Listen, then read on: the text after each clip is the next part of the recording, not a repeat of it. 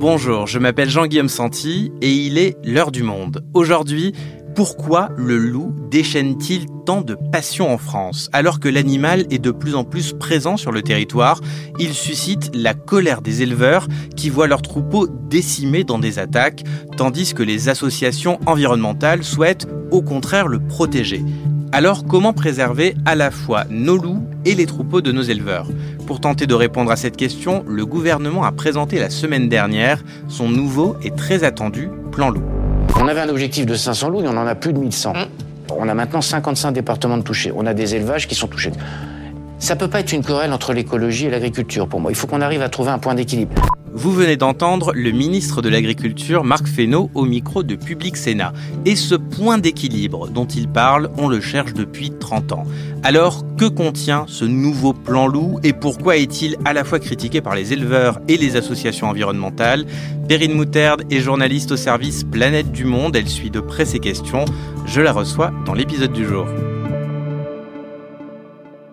Bonjour Perrine. Bonjour Jean-Guillaume. Alors je précise, Perrine, pour commencer, que les gouvernements présentent un plan loup tous les 5 ans, c'est le protocole. Le dernier arrive à expiration à la fin de l'année, d'où ce nouveau plan. Et sa première version a été présentée la semaine dernière au groupe national loup. Alors c'est un groupe qui est composé de représentants du monde agricole, d'élus, de chasseurs et d'associations de protection de la nature. Alors quelles sont les, grandes lignes de ce texte? Alors déjà, pour rappel, le but initial d'un plan loup, c'est de protéger euh, le loup, qui est une espèce qui est officiellement considérée comme vulnérable. Et juste pour rappel, le loup a été euh, éradiqué en France, hein, il, a, disparu avant de revenir naturellement par les Alpes depuis l'Italie il y a une trentaine d'années. Et donc l'idée du plan, c'est d'organiser à la fois euh, sa protection, mais aussi celle des activités humaines qui peuvent être impactées par sa présence, et donc essentiellement l'élevage au vin et le pastoralisme. Ce cinquième plan, donc, qui couvre la période 2024-2029, il est bâti autour de quatre grands axes. L'un des principaux, c'est celui qui porte sur effectivement comment euh, mieux anticiper, prévenir et gérer les attaques. Et il prévoit notamment de simplifier les procédures de tir, ces tirs de défense que les éleveurs peuvent réaliser pour se protéger euh, des attaques euh, des loups. Donc voilà, ce sera plus facile, plus simple de procéder à des tirs. Le plan prévoit aussi de renforcer l'accompagnement des éleveurs qui sont victimes d'attaques, notamment avec un, volet d'accompagnement psychologique. Le plan prévoit de simplifier les demandes d'indemnisation une fois qu'il y a eu une attaque, ou encore de déployer des brigades de bergers mobiles dans de nouveaux départements de colonisation. Et puis il y a un autre volet hein, sur les quatre qui vise à renforcer la connaissance scientifique de la population euh, lupine, hein, c'est-à-dire de lancer différentes études parce qu'en fait c'est encore beaucoup de choses qu'on ne connaît pas très bien sur le loup. Et un des points importants, c'est aussi que ce plan prévoit de réviser euh, la méthode de comptage du loup d'ici euh, d'ici un an. Et ça veut dire qu'on n'arrive pas à les compter correctement aujourd'hui les loups?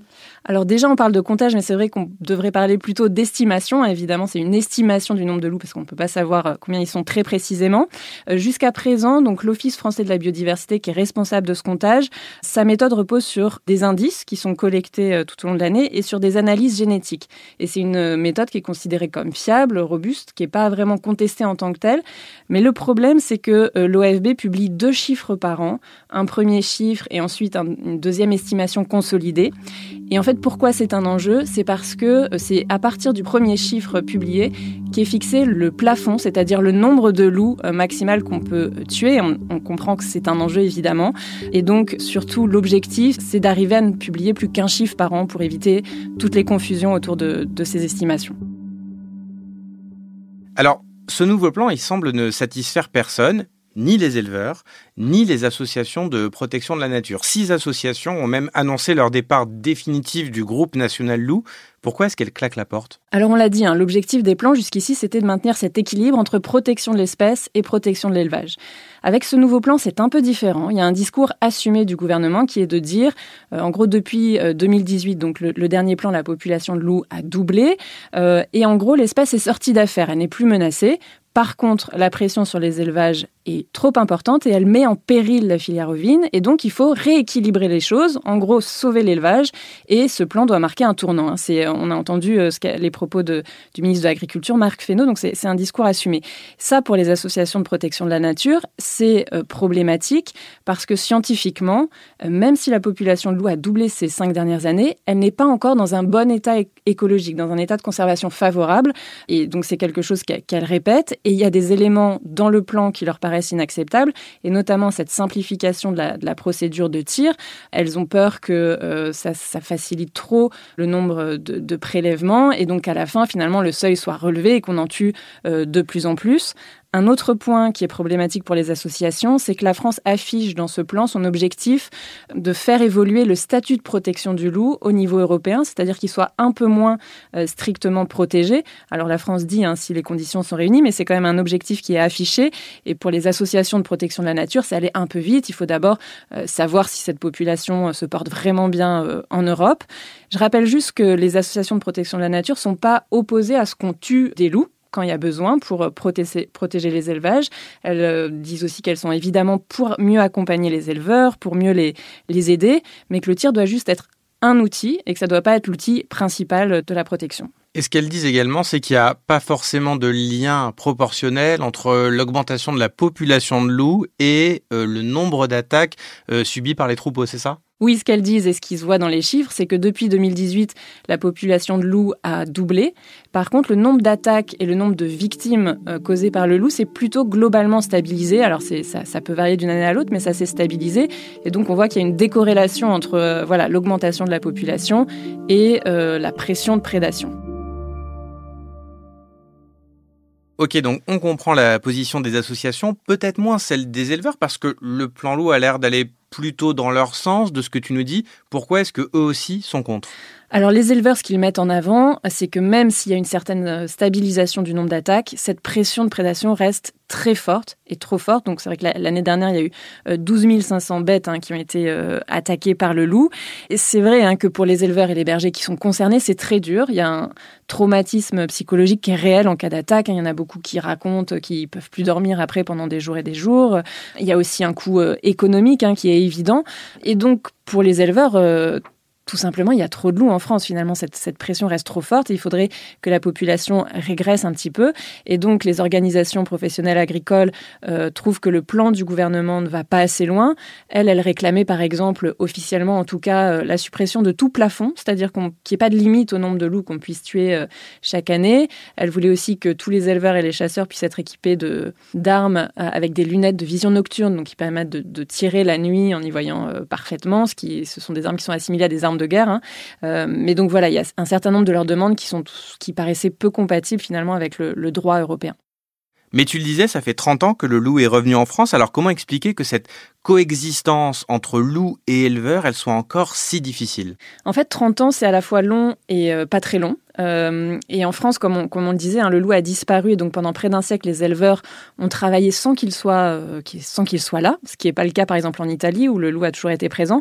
Et donc c'est vrai que pour les éleveurs, il a fallu tout réapprendre, et notamment ces dernières années hein, avec la population qui a augmenté, ils ont dû apprendre à travailler avec des chiens de protection. Et c'est pas du tout la même chose de s'occuper de brebis que de s'occuper de, de patous. Ils ont dû ramener leurs brebis la nuit dans des enclos clôturés alors qu'avant ils pouvaient les laisser dehors. Ils ont dû euh, apprendre à travailler avec des aides bergers pour être plus nombreux, euh, par exemple dans les alpages. Euh, donc ça nécessite de former aussi des bergers et des aides bergers. Effectivement, c'est un vrai bouleversement, mais après, il faut aussi dire que ça marche en partie, que ces, dernières années, il y, a, il y, a, eu beaucoup de progrès. Il y a plein d'endroits, par exemple dans les Alpes, où le loup est là depuis, depuis 30 ans, où en fait des bergers et des éleveurs coexistent déjà avec le loup, vivent avec le loup sans que ce soit trop problématique. Après, il y a toujours des foyers de prédation très importants parce que voilà, il y a des loups qui sont plus entreprenants que d'autres euh, à certains endroits. C'est difficile à expliquer. Mais donc, on ne peut pas dire qu'il n'y a pas eu de progrès. Après, un des points qui est très compliqué, c'est que le loup se disperse. le loup ne va pas rester cantonné euh, dans le sud-est de la France. Il a tendance à explorer de nouveaux territoires. Et c'est vrai qu'à chaque fois qu'il arrive dans un nouveau département où personne n'est habitué à sa présence, c'est bien d'une certaine façon, faut tout recommencer.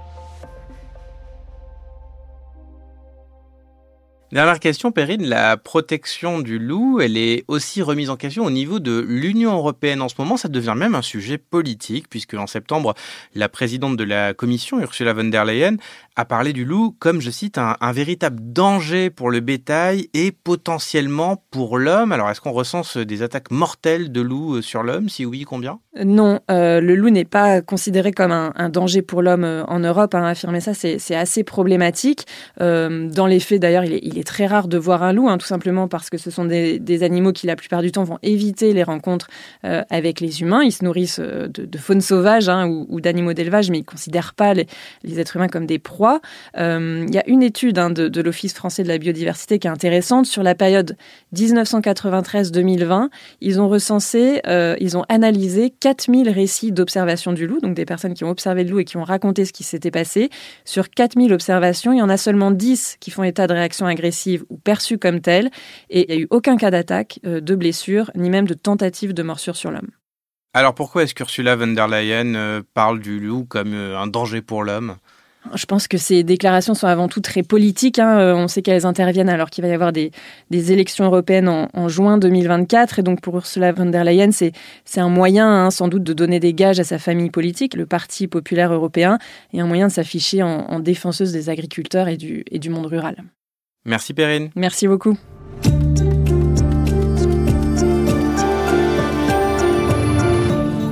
Cet épisode a été produit par Diane Jean et réalisé par Thomas Zeng. Avant de nous quitter, un petit mot pour vous rappeler que nous existons grâce à votre soutien. Alors n'hésitez pas à vous rendre sur abopodcast.lemonde.fr pour consulter nos offres d'abonnement. Et en attendant, je vous rappelle que notre adresse mail est toujours active, alors si vous avez des remarques, des suggestions ou des critiques, vous pouvez nous écrire à l'heure du monde, lemonde.fr, on adore vous lire. L'heure du monde est votre podcast quotidien d'actualité à retrouver du lundi au vendredi sur votre application d'écoute préférée. Merci de votre fidélité et à demain.